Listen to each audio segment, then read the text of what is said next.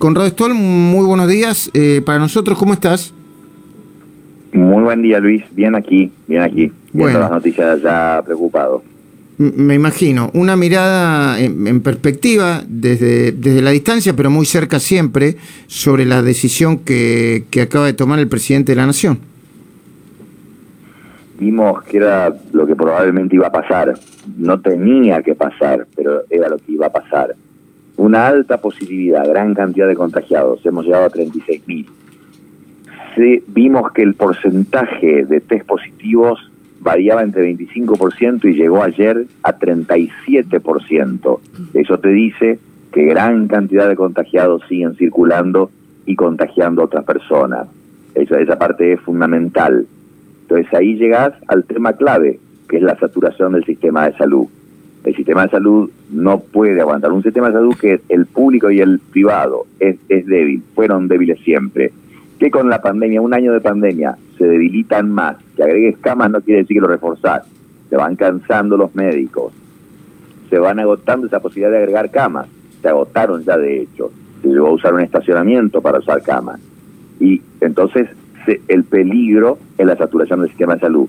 Toman la decisión de restricción total en contra de lo que razonablemente se debe hacer o se puede hacer y que se evita con testeo y vacunación. Ahora la clave es que la restricción esta dure lo suficiente, nueve días no es suficiente, Luis, eso lo sabemos, que dure lo suficiente y que se vacune al mismo tiempo y lleguen y no tengan impurezas ni ningún problema estos 5 millones de dosis de AstraZeneca, 4 de AstraZeneca directo, Porque, perdón, pero este, se den rápido. Perdón, Conrado, vos, vos volvés a plantear la idea de que, de, de, que se de que el ANMAT está sugiriendo que, eh, no sé si es el ANMAT o quién, que, que pueden tener impureza las vacunas AstraZeneca de afuera, en la ciudad de Albuquerque, donde las tienen en Estados Unidos, aparentemente vieron eso. Acordate cuando hablamos de cómo se hace la Pfizer, dijimos que en el último paso hay 13 cámaras que le sacan 100 fotos para ver si hay impurezas al frasco y después lo ponen al vacío para ver si tiene alguna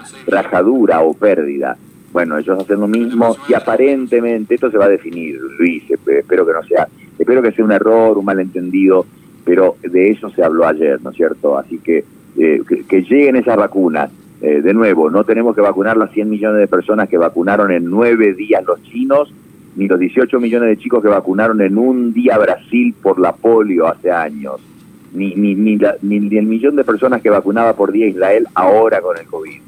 Pero tenemos que vacunar 300.000 personas por día al virus para que esta restricción severa tenga efecto y corte la diseminación del virus. Conrado, me quedaría hablando con vos eh, muchísimo tiempo, de hecho vamos a ver si podemos hablar en las próximas horas, pero eh, yo estoy caracterizando desde el punto de vista político, no científico porque no lo soy, pero descriptivo, que esto es como volver a una nueva cuarentena o como volver a la fase 1. Estoy muy lejos de lo que, eh, en la interpretación de lo que, de, sobre lo que se hicieron estos anuncios pero, pero lo que importa es que la audiencia entienda, no para criticar, es para entender una pandemia.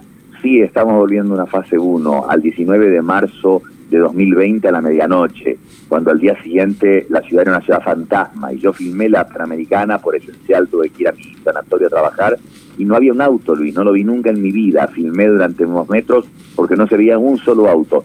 Sí, es volver a eso, pero, pero, pero que la gente se acuerde que nosotros contamos la historia de Israel hace una semana o dos semanas en febrero Israel, en enero, el primero de enero tenía tanta diseminación vial, tantos contagiados como nosotros ahora, proporcionalmente. ¿Qué hicieron?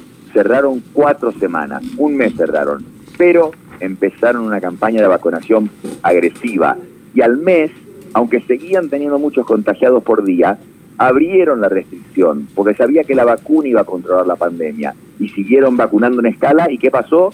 Controlaron la pandemia todo lo que hicieron es cerrar un mes, no nueve días. Fue un mes completo, estricto, pero al mismo tiempo vacunando y testear, ni lo comentaron porque es una obviedad, testeando al mismo tiempo. Debe que la gente entienda, volvemos a la fase 1, sí, alta restricción, porque no hemos testeado y no hemos vacunado lo suficiente. Exactamente, gracias Conrado, ¿eh? muchísimas gracias, le, le, un poco de sustento a mi comentario eh, que voy a hacer después de las 8, titulado Cuarentena y fase 1, volvimos al principio.